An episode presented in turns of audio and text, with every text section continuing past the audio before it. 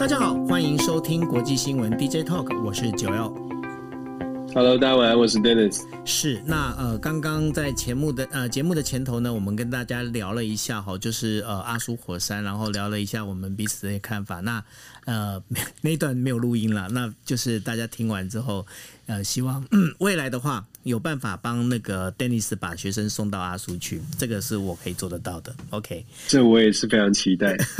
OK，那我们今天帮大家准备了五则新闻哦。那这五则新闻分别是，就是说呃，每一年哦，有一个日本的一个 N NPO 呢，它都会针对就是中国跟日本两地的民众到底对彼此之间国度呃国家的民众的大概是怎么样的看法跟反应哦。那呃，今年最新的结果出来了。彼此之间还是两看不顺眼，那到底为什么会有这样的状况？我们待会会跟大家做解析。另外一个的话就是东协，东协呢就是呃现在。对，他们在开呃，就是东协首脑会议哦，就是高峰会议。但是呢，他们拒绝就是呃，缅甸的这个就是军事军事头领呃将领呢来参加。那这也引发了这个缅甸军事将领的这一些的不满。但是呢，同样的，但是这个部分的话，感觉上缅甸开始有点松动，怎么样呢？因为有一些反对人士呢开始被释放哦。那这当中细节到底怎么样？我们再跟大家做一个报道。另外的话，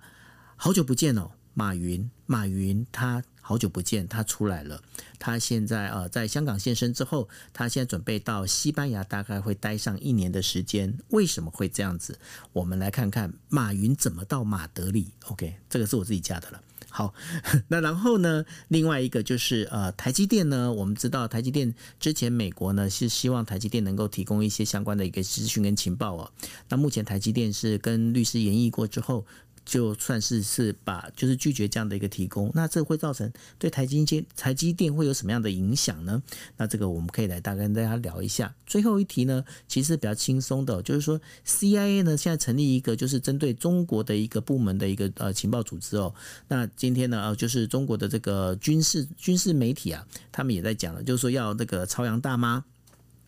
自己呢要做好准备，做好反思想的一个武装哦。那这当中到底是怎么样的一个故事，会跟大家来说个明白。好，那我们就来进入我们的第一题呢，就是说，呃，这个最新的调查里面呢，呃，对于就是呃这个。调查机构叫做日日本民间的一个非呃，就是非营利团体，叫做言论 NPO 哦。他在二十号公布他的一个调查结果。这个调查结果呢，是在今年，今年已经算是第十七回。那他总共呢是在八九月的时候呢，针对日本大概将近一千人，而在中国呢找到一千五百四十七人的样本来做一个呃，等于说问卷调查哈。那在问卷调查的一个结果里头啊，就是呃。中国人对于日本人的形，对于日本的形象，我们在讲日本的形象哦，呃，觉得说日本形象变差的，大概呢跟去年相比呢，有增加了就是十三点二个百分点，来到了六百分之六十六点一的这个中国人认为呢，日本形象似乎变差了。然后如果是觉得日本形象嗯还不错的这样的一个中国人呢，他们会有大概只有百分之三啊三十二。百分之三十二，那跟去年相比呢，呃，大概是掉了百分之十三点二，十三点二个百分点哈。那另外的话，这个部分的话，就是觉得说，哎，日本的形象好像是越来越差呢，这是。从二零一七年开始啊，这个是呃，就是是呃第四呃，就是呃在四年内啊，就是这个是难得的一个新高。那最多的理由呢，是因为呢，还是那个老话了，就是说呃，这个日本对于侵华的这个历史呢，没有深切深切的一个谢罪跟反省哦。这当中的话。抱持这样的理论的人是有百分之七十七点五。那另外的话呢，就是认为呢，就是说这个日本呢，把这个尖阁诸岛，也就是呃这个我们在所称的钓鱼台哦，国有化这件事情是引起对立的很严重的一个问题。那这当中占了百分之五十八点七。那第三个呢，就是。呃，日本跟美国成立的就是对中的包围网这件事情，也有百分之二十三的中国人觉得对这件事情非常的不高兴。那一样的哈，日本人对中觉得说中国呢，这个感觉中国越来越不好的的日本人呢，现在已经达到百分之九十点九哦。百分之九十点九，那跟去年相比又上涨了百分呃，就是一点二个百分点。那另外的话呢，这是从二零一六年以来呢，这已经是最算是最高的一个水呃，等于说最高的一个水平了。那认为都都中国印象好的人呢，现在只剩下百分之九点呃百分之九哦。那这当中的话，这跟去年呢又掉了一个百分点。那对于就是认为中国这个形象不好的最主要原因呢，就是因为认为中国在这个包括钓于台周边呐、啊，这个不管是日本的领海或领空的这种侵犯，有百分之五十八点七的日本人觉得这件事情是非常他们觉得不能不能接受的哈。那另外的话，有大概是百分之四十九点二的日本人呢，觉得说中国在很多的不管是军事行动上，或者是在一些行为上面呢，好像就是很。嗯，很勉强人家去做一些事情哦。那对这样的感觉呢，他们是觉得很不好。那对于这样的一个调查结果，Dennis，你觉得日中关系之间这样的一个状况，它有散发出什么样的一个讯息吗？我觉得民意有，就是全全世界啦，就是从 COVID 之后，全世界，尤其是像是什么呃 COVID 来源的调查等等这些因素加加总起来，让全世界在过去这两年，这是全全球普遍的民意调查来说，都可以看到一种比较反中，至少是对于中国的好感度是明显下降的一个趋势。日本当然是非当然很明显，其实美国也是哦。那这样的一个反感，或者是不是这么喜欢中国的这种情绪。去它当然会连带的影响到政府的政策，因为政治人物他必须要。必须要跟着民意的走向来来做呃施政的方针，所以我们看到像日本九你分享的这最新的这个民意调查，确实反映的到目前为止，从 COVID 时代到目前走到目前为止呢，还那个那个气氛还是在的。那未来比我比较注意的是，未来的趋势会从哪会往哪一个方向走？如果未来的趋势仍然是继续朝向比较不友善的、不友好的方向，那么会不会影响到日本的政治人物在在决策的时候，他到底要？继续跟着民意走，还是要试图的用政策或者用某种方式来扭转这个民意？毕竟我们知道，日中之间虽然情态度上就是大家情感上面是不舒服的，可是生意还都还是要做，就是经贸的往来还是存在。美国也是这样，韩国也是，台湾也是，就是民意对于中国的反感是是持续在持续维持在那个热度，就是完持续维持的是呃不友善的。可是呢，在现实的考量下，目前中国大陆的不管是市场也好，或者是它的劳动力也好，它仍然有它一定存在的必要。我们不应该说存在的必要，应该是说它一定有它的这个价值存在。对于世界各国来说，各国的利益来考量的话，所以我会觉得接下来我们观察的是日本的，像是岸田文雄新首相。我不知道你你的感觉是什么，但是我觉得岸田文雄他在譬如譬如说。他的演演说当中，他的那个语调对中国的那个反中，或者是对中国的强势，好像稍微的没有那么强。我的意思说，相较于之前，呃，那当然跟跟安倍比的话，更是稍，我觉得会是稍微的温和一点。可是温和不代表说日本就完全会调整对于中国的态度，而是就是试图着在呃现在日本的民意可能是。对中国不是很友善的情况之下，试图着不要让这个民意变成一种民怨，甚至是非常激动的，就是所有的事情都要反对。我觉得政治人物这个时候可能扮演这种角色，尤其是日本，因为我觉得日本的官僚其实都还蛮理智的。我所谓的理智是，我觉得日本的官僚体系，它是，它是，它并不是一个纯粹只是完全跟着民意走，而是会稍微的看待，就是说日本长期以来的这个呃产业结构啦，或者是经济政策。所以我会觉得日本的官僚。官僚体系或许在这个时候会发生一些发产发挥一些作用，有点是 hold 住这个民意，不要让反中的气气氛继续的高涨，高涨到可能就是政策上面没办法回头。因为我在美国也看到同样的现象，美国现在也开始。我们看到政治人物有一些继续在蛮强硬的这个反中，可是言辞之外，行动上面感觉起来，经贸开始的经贸上面的交流，包括 Jack Sullivan，接下来我们会安排的会有所谓的拜习会，干。我我自己的观察或自己我自己的判断是，民意的反弹，民意的对中国的不友善还是会持续维持一段时间。可是，在政策上面，也许不会再往继续往下，而是稍微的会维持平盘，看看有没有机会回到稍微稍微正常一点。我要还是要强调，正常不是要朝向多么友好的发展，而是正正常是指恢复到比较正、比较能够沟通交流，至少可以坐下来好好的谈哦。从美国跟中国的关系看起来是这样的趋势，我不知道九欧你觉得日本跟中国会不会是这种趋势，就是不能再往下，大概要停，就设定。一个设定一个低，就是说低低谷的这个这个这个底线，我我不知道这样的观察是不是日本也会确实是这样子。其实哈，这当中呃必须要讲的就是有，我觉得当中有一个非常关键的一个重点，还是我刚刚刚刚大家如果在听到我在分析那个呃，就是呃日中日中两国之间人民呢，对于彼此之间的一个。感觉的时候，我不知道大家有没有注意到一件事情，有是有一个共同点，那个就是钓鱼台哦。那钓鱼台这件事情里面，必须这样讲，就是说，呃。如果中国的飞机、中国的军舰，它如果还是在用这样的方式，呃，比方说像今天，呃，今天对，就在今天而已。今天的话，他们已经呃又又在那个船舰进入，有三艘船舰进入到呃钓鱼台，就是属于日本的领海里头啊，进来这里面。虽然说那个就是海上保安厅呢，他们是说旁边并没有就是呃日本的渔船哦，但是如果这样的一个讯息一直被散发出来，呃。你说日本人他们会对中国会有一个呃，就是一个改善的，就是会觉得说，哎，你还好吗？这个我觉得这个会有难度。也就是说，这个当中我们必须要讲，就是经常我们在提的，就是钱没有两个不会响哦，铜板没有两个不会响。也就是说。今天中国如果他今天还是一直在针对钓鱼台，不管你今天是派飞机，或者是你派军舰，或者是你今天你是派那个就是呃这个海事船过来，你在这边晃，你在这边绕，那对于日本来讲，就是觉得你就是一个挥不走的苍蝇，你就是烦，哦，你就是烦。那如果是这样子的话，他日本国内对这种事情，只要日本媒体有报道，今天日本民众他可能就会觉得会有个印象。就说哎，你看中国就在那边搞搞小动作了。那如果有这样的印象，日本的包括了就是刚刚 Dennis 你提到的，不管说官僚也好，或者是政治人物也好，他们能够去逆这个民意吗？其实我这打一个比较大的一个问号在这边，就是说，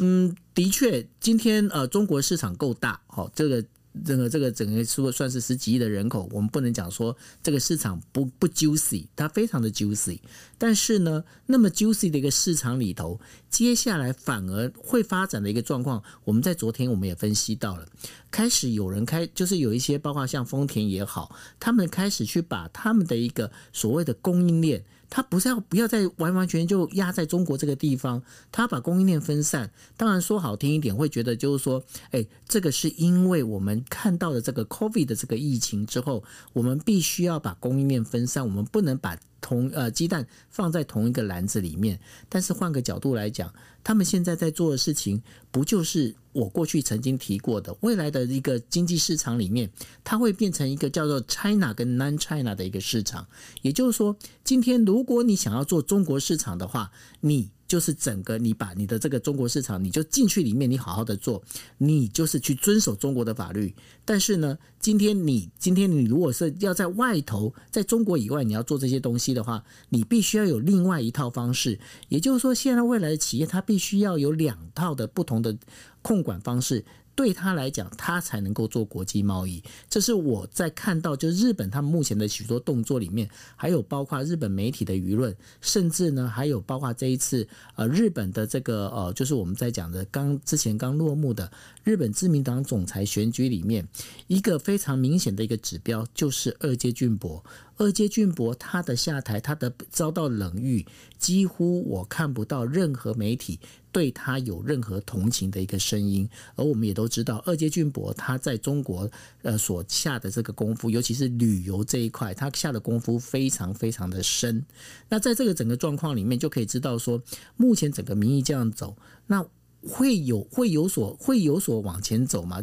我本身是抱一个比较怀疑的态度。我不晓得说，Dennis 你怎么怎么看我这样的一个想法？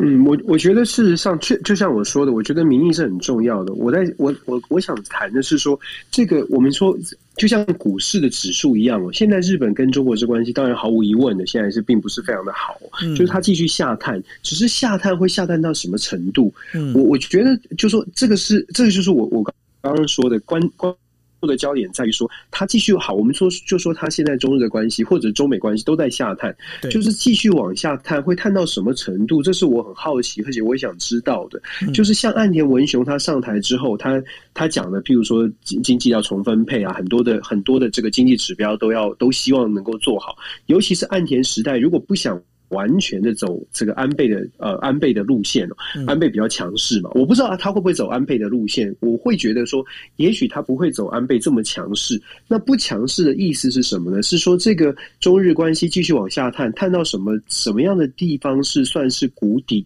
那这个谷底会是会会。就基本上就谷底会是哪里？我觉得这个是我还蛮想知道的。那当然，这边我要讲的是，像中国现在也其实还是不断的在尝试哦。最昨天的大新闻就是中国跟俄罗斯现在在日本的这个金青海峡不是有联合军演吗？对，当然毫无疑问的是，对日本来说绝对是不爽的。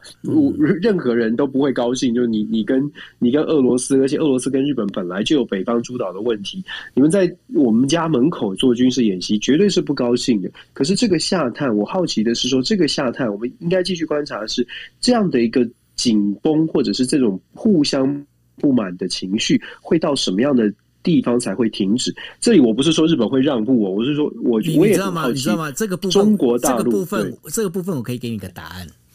你知道那个下探的那个标准 standard 在哪里？你知道吗？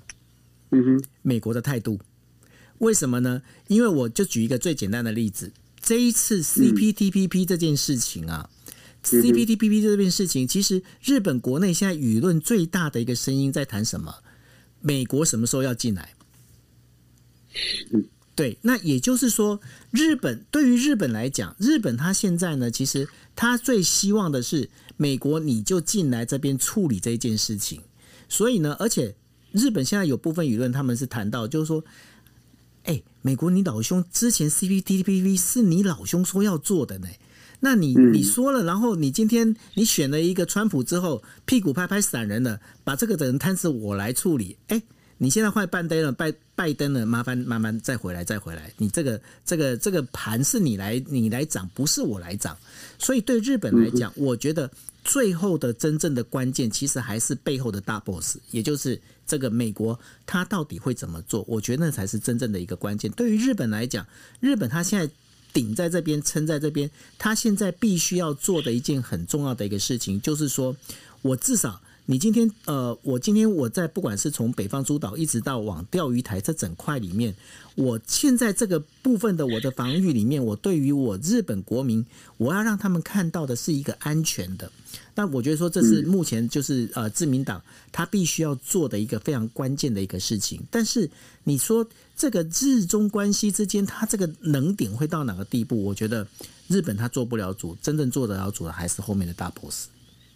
嗯，这个我也同意。我觉得美国的角色或者美国的态度很重要。不过，我觉得从就是说有另外一点是，也可以跟也可以只提出来的是，我觉得日本的国防力量大家别忘别轻忽哦。日本的国防力量是很强的，如果在全世界排名的话是前五，应该是前五名没有问题哦。这个部分就是说，日本它虽然我们说虽然说是在下探，这个日中关系在下探，可是日本它自己的防卫能力绝对是绝对是有这个实力。就说就算是下探，它也绝对有这个实力守护。守护自己的安全，我想就说，这是为什么说日本他还他有这个，他有至少还有这个底气，不管是跟中国之间的对对冲也好，或者是等待美国来来下决定哦，日本其实自己是有一定的实力 hold 在那里，所以我讲。补充这一点，就是自己的国力是蛮强的，这这是很重要的。对你说到这个日本实力的部分，这也是现在安倍他一直积极在做的，也就是要他要修改宪法，也就是自我防卫能力这一块哦，也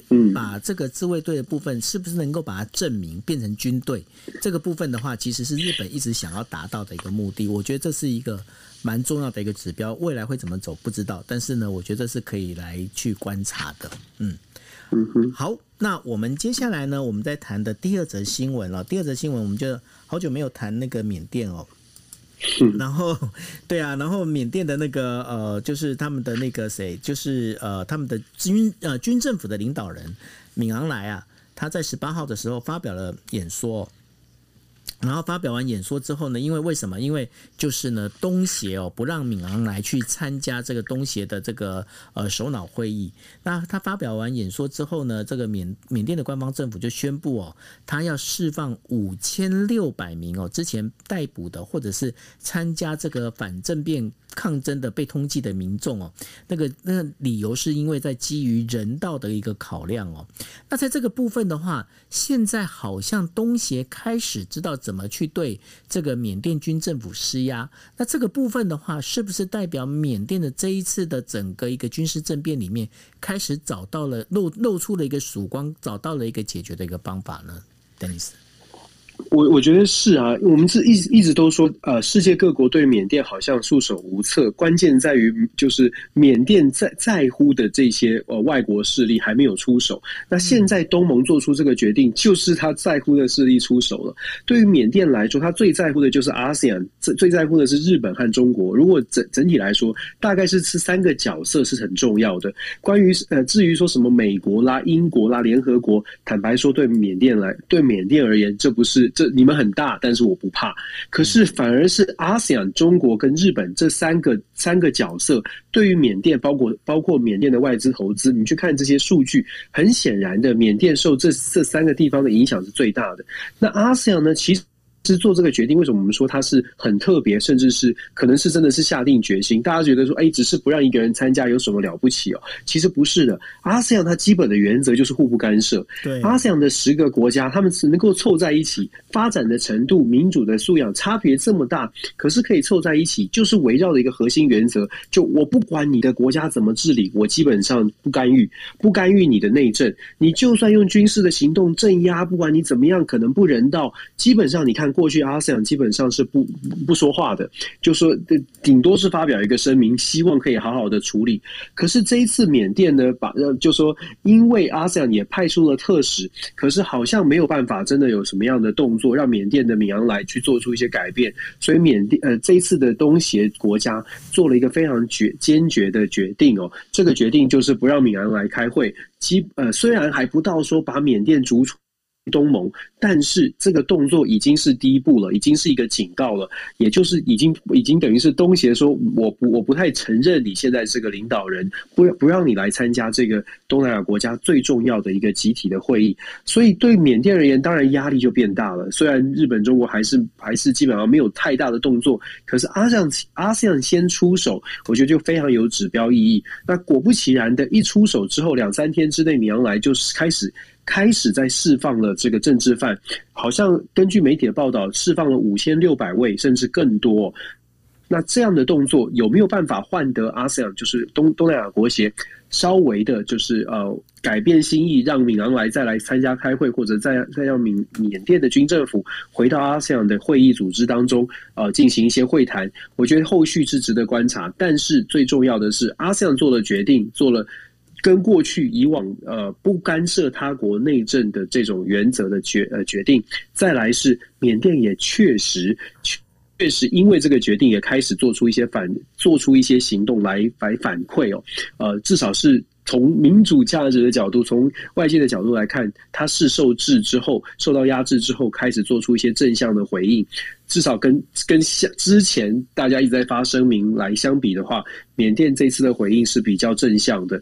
真的有感觉到压力了，我觉得这个是一个正向的发展了。那当然，后续我觉得后续也很足很很值得观察的是，阿相怎么做，然后缅甸他是不是愿意更加的配合？如果说缅甸觉得我已经释放五千多人了，可是阿相还是没有让我回去，或者还是没有呃有给我其他的帮助，或者阿相还是不把我当朋友。或许缅甸军政府就要去思考说，我们必须更加的配合阿塞 a 的要求，还是说缅甸军政府就说我们就我们就不玩了？我个人目前是觉得阿塞 a 的影响力是很大的，因为缅甸其实它的国家发展真的是仰赖这个东南亚国协非常的多，不然他没有办法发展。所以呃，阿塞 a 的出手很非常非常的非常的呃非常有效，应该这样说。从结果论来说，阿塞 a 出手有效。缅甸也开始做出改变，呃，至少对于支持民主的人朋友们来说，这应该是好事吧。对啊，因为呃，这整个一个这个结果会觉得说，哎，那接下来感觉上缅甸好像出现一些曙光哦。那出现曙光的呢，应该不是只有这缅甸而已哦。呃，我我觉得今天给他断下了一个标，叫做马云的那个马，那个就是马德里最失意。为什么呢？因为呃，根据南华早报的一个报道哦，马云呢，他现在呢就是准呃要准备去呃就是西班牙，然后会在西班牙待一年的时间。那为的就是去视察农业的这个农业这部分的这些呃相关的这个投资的一些内容哦。那这个事情呢，其实老实讲，马云在呃去年十月的时候啊，在上海的演讲完之后呢，对于就是呃中国政府的一些批判的言论之后，然后当然就他就从这个正式的舞台里面就消失。那当时的话，包括蚂蚁金服呢，就是连这个部分的话也都无法被上市哈。那在这相关的这些事情里头，那马云。几乎蛰伏了，现在呃，现在也对，就一年了。那在这一年里面呢，现在马云终于总算是可以出去了哈。那然后他这个在香港待了，是因为刚好啊，马云的这个家人呢都在香港，所以他看了他的一个家人之后呢，他就飞到呃就是西班牙这边去。那对于这样的一个事情，他所散发的这个我们在讲，就是他当中的政治讯息是什么？然后呢，接下来马云去西班牙这一件事情。他是属于被流放过去呢，还是他真的就是代表说，呃，今天中国政府有另外的一些想法呢？Dennis，我觉得这是一个呃，这是一个讯号，诶，真的是有政治意涵的讯号。就我们先说从经济上面的冲击就非常明显，美国股市从股市来说，阿里巴巴股价就上升了，就很快的呃表现是理想的，就快速的上涨，因为感觉起来好像松绑了。那我觉得是把让马云可以有这样的公开的出现、公开的露面，而且经历了一年多之后，大家都在担心说：“哎，中国是不是抓得很紧？是不是把很多的产业都都抓在手上？”现在是出让马云出马云的出现。政治上面的意涵，或许它代表的是中国正在找某种方式来重新扭转，不管是扭转形象也好，或者是试图着让世界看见，诶，中国现在也许不是大家想象成这样。我的意思是说，这是一个这是一个形象，这是一个这是一个表演，这是一个讯号。那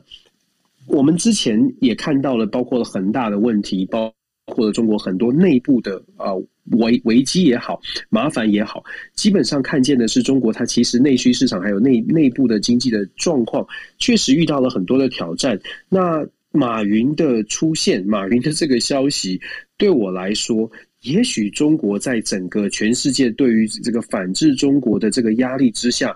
或许中国。承受的压力比我们外界想象的来来来的大一些哦。就说，当然我们要看更更多的数据，或者是更真实的数据才会知道答案。可是我会觉得，中国现在承受的压力，虽然你看到战狼外交一样继续很很凶狠嘛，对不对？然后你会看到环球时报还是一样很凶，可是我觉得内部可能出现了微妙的变化了，也就是也许冲击。对于中国内部的冲击，只有中国政府知道。对于中国内内部的冲击，也许比他们想象还要更大一些。美国在过去这一段，呃，不要说美国，就整个西方的国家啊，在过去 COVID 这一年多以来，对中国采取的各种的手段、各种的措施，虽然中国是很强势的回应，但是我会觉得。能够能够呃抵挡多久，或者是难难难道真的不会受到冲击吗？大家其实应该可以思考。我相信中国现在遇到的呃麻烦应该是不小的，否则的话不会有这种马云出来在在在马德里出现的这样的讯号。就像我说的，我觉得这个政治意味散发出来的是，或许中国在未来还会陆陆陆陆续续的松绑一些前一阵子我们觉得。觉得很强势的是呃很强势的手段，我觉得接下来还会陆续的松绑。可是松绑，我们要看我我会觉得松绑的部分会是针对产业，对针对经济，对于人国就是民生问题哦，像是什么教育政策，或者是对于什么打电动啊这些人民生活的部分，反而会抓得更紧，因为他可能会从这种思想道德这种观念上面，希望可以让中国的人民更加的符合特定的特定的一个。行为模式，但是在赚钱的部分，为了要维持中国的经济发展，可能在赚钱相关的、跟盈利相关的事情上面，中国或许会释放比较多的善意，让中国的产业能够能够回到比较理想的状态哦。因为对中国政府来说，能够赚钱，能够有有收入，这是它合法政权合法性的一个关键的指标。所以救经济，我想可能是中国政府非常重视的部分。那怎么救经济？这种讯号，像是呃让马云出现，或者是接下来我们可以继续观察，看看预测准不准了。我也不确定，但我会觉得说释放出释放出马云在马德里的讯号，这种不思议的讯号，也许就是一种不思议的在在反射出中国大陆现在遇到的经济危机，可能比想象当中的更重一点。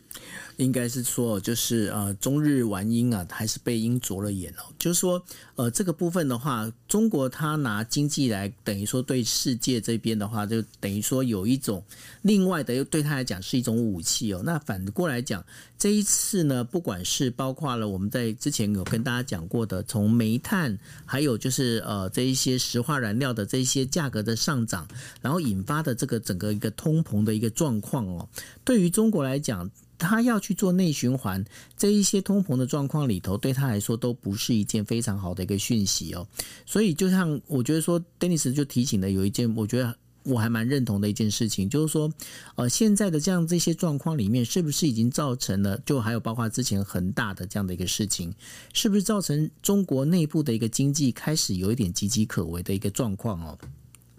那这使得马那个马云必须要被放出来，那这些接下来会有一些变化也说不定。那至于就会有发生什么变化，我我们会继续再帮大家观察下去。对，那对我我你说对，九号，你记不记得我们昨呃昨天这两天才在讲说澳中中澳之间的关系嘛？然后我们用真实的数据，你就可以看到，其实中澳之间的关系紧张，大家会觉得说，哎，澳洲受损很严重，受伤比较大。可是以数据来看哦，澳洲对于中国的出口跟进口，我们之前有分析过，二零二零年的一月的数据，澳洲出口中国是一百亿，进口是七十五亿。但是在过去这四个月，澳洲出口中国的获利是一百八十一百九十亿澳币哦，然后呃，进口还是维持一样，意思是指说现在中澳的关系非常的紧张，中国大陆。一直在一直在讲说，哎，我们不进煤矿，我们不怎么样。可是以实际的赚钱获利来说，受伤的不是其他的国家，所以反过来可能受伤的是中国。但是当然他不能告诉你说现在有受到一些这些压力。这也是为什么我们解读马云的这个讯号的时候，我会说，其实中国大陆现在面临的经济压力，或许比我们想象中的，或者它表现出来的来的更加的严重一些。只不过它的方，它的扭转的方式是透过这种。隐隐约约的正面讯号，让你让告告诉全球的产业啊，中国没有这么夸张，你们可以继续做生意。阿里巴巴的马云正在西班牙，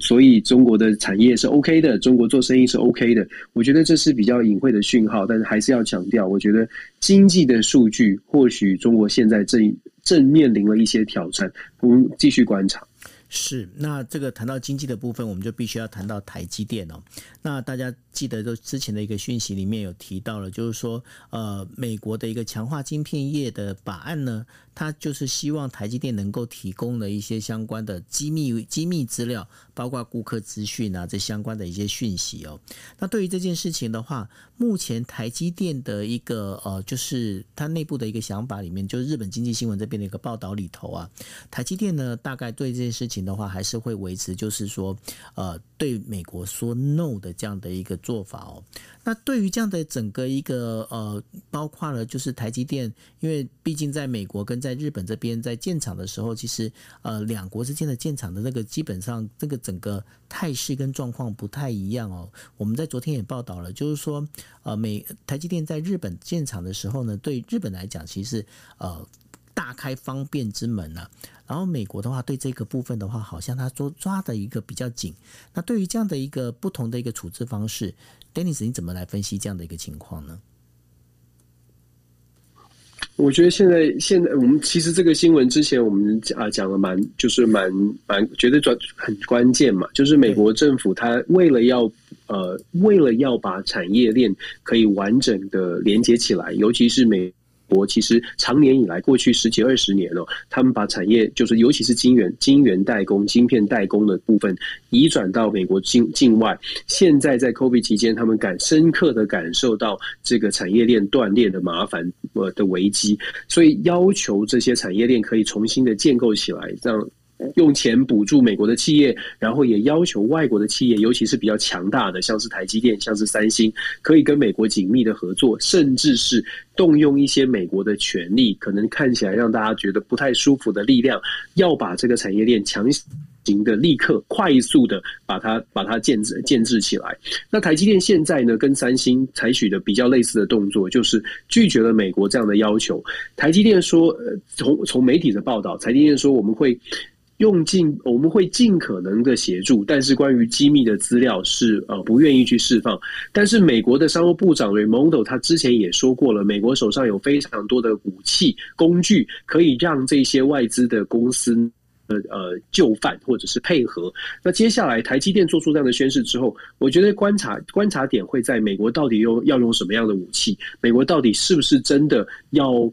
要硬是要这些这些公司来做配合，如果美国真的这么做的话，会不会影响到美国接下来跟其他外资做生意的一些信誉？呃，这个是我我自己会比较好奇的。但是不可讳言的，美国的国家利益就是让这些公司都为自己所用，不管它是外资还是美国的美国自己的企业。以美国现在全面的要把产业链或者是整个产业战、科技战打得非常。非常这个非常呃呃，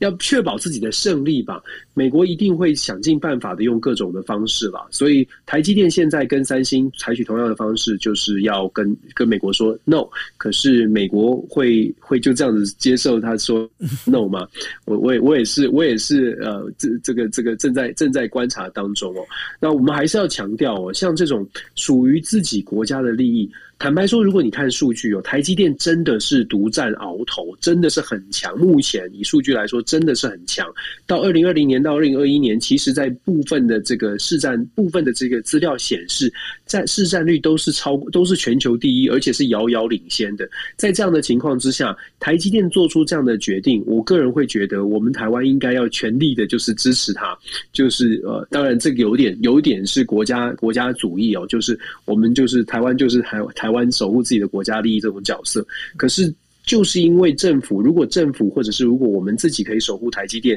事实上也可以帮助台积电有更多的筹码跟美国来进行一些斡旋，不是要不是真的就是要要有竞争，而是斡旋谈判是很重要的，你可以配合，但是你得拿到东西回来。这是这一直以来是这个谈判的关键，就是你不能是全部的让别人拿走，必须要取得自己的一些优势。你可以，你可以稍微的有折扣，你可以稍微的让步，可是你不能什么都拿不到。我觉得这是台积电的事件，大家可以思考的部分。是补充一下背景资料，呃，台湾的半导体呢，现在在全球的市占率是占百分之七十以上，那然后台积电的话是将近百分之六，呃，就是六十哦，所以说，呃，台积电呢，现在目前在全球的市占率是大概百分之六十左右，这是给大家补充的一个讯息。好，那我们接下来呢，就是呃，我们的第五题哦，第五题是在讲，就是说。美国中央情报局 CIA 啊，它就是表示，它已经成立了一个叫做中国任务中心。那目的的话，是为了要应对中华人民共和国带来的全球挑战。这项挑战广泛的影响到就是 CIA 所有的任务领域哦。所以 CIA 呢，它现在正在扩大招募。懂中文哦，还有懂中国各地方言的一个员工。那然后呢，针对 CIA 这样的动作呢，北京环球网呢，他就讲了，就是说，呃，在呃中共呃中共军队。里头啊，有一个博呃微博的一个账号叫做军政平哦，他就讲说中国要打一场反间呃防谍的人民战争，并且提到了就著名的包括了就是朝朝阳区的朝阳大妈，还有捞同渔民哦。那提到这个东西，我就觉得很妙，因为我我看到这这整个这个报道里头啊，我就想到。在以前的时候啊，以前我们就经常在讲说我们要保密防谍啊，我们有这些相关的这些事情啊，等等之类的东西。我觉得，嗯，在看起来，我我不晓得说他们这个这个则新闻里面，他们这两边，尤其是朝阳大妈这个部分的话，Dennis，你有没有研究啊？这我对朝阳大妈是完全没有研究的。我也没有研究朝阳大妈，但是我有研究 CIA 就是了。啊，对。那 CIA 对关于它到底是怎么一回事呢？好，关于 CIA 成立这个所谓的呃 China China Force，它它其实其实 CIA 中美国中情局一直以来都有对中国都有对中国进行研究了，这并不是一个全新，就是说突然突然才了解的。但我们也必须说，它确实是针对中国的威胁，重新重新做一个组织的调整，然后变成一个按照媒体的报道，也确实是按照我得得到的一些消息哦，就它是一个。中国的小组，中关于中国的这个情报的小组，它可能会变成一个常态式、固定式，可能每个礼拜有一个呃小组的会议哦，针对中国相关的情资来进行一些讨论。那当然会召集更多的，从现在不只是现在的中国专中国问题的专家，他也打算对外招募更多的中会中文的，然后。希望有这个中国中国呃相关研究背景的呃心血进入进入 CIA。我自己的经验呢，我有学生现在真的就是在这样的一个一个，我不知道他有没有进入到这个小组，但是我可以确定的是，我的学生就在 CIA，就是在亚洲的事务，因为他曾经跟我做过中国相关的研究。当时呢，他进到 CIA 是通过层层的考验，有一万，他告诉我说，有一万人，这个参一万将近一万一千人的申请者取四个位置，我这个学生非常优秀，拿到了这个职位哦。那 CIA 也真的。派人到我办公室，就是关起房门对对这个学生进行身家调查，问的问题还包括这个学生有没有交过男朋友，这个学生在学校里面有没有曾经口出秽言或者讲，他问的很细，这跟这个亲身经验跟大家分享哦。所以我现在的学生确实有人在 CIA 当中，那也我相信也就是在这个这个中国相关的议题里面，至于他至于他有没有到这个层次到达这个中国小组，我不知道。可是呃，CIA 当中。中的这个中国专家或者是中国的呃相关情情资的人员是一直都有的，只不过成立这个特别的小组，CIA 这种小组呢，大概不到不到十二个这种小组，所以把它提升出来，可以看得出来对中国的这个对中国威胁的呃研究或者对中国威胁的重视，现在又达到了一个新的层次、新的境界。那当然了，美中的紧张我们已经知道了，你反而可能会好奇说怎么？怎么到现在才有这个小组哦？但至少我们看到现在，现在对中国是更积极的想要研究，而且根据报道呢，这个 C I 这个未来 CIA 也会招聘更多中呃会中文的人士，而且是会方言的，还特别有加分哦。这一点也是非常值得关注的，代表的是说。也许 CIA 对于中国情报的收集，它会是更加的全面，甚至我们不排除，也许 CIA 会有更多的情治人员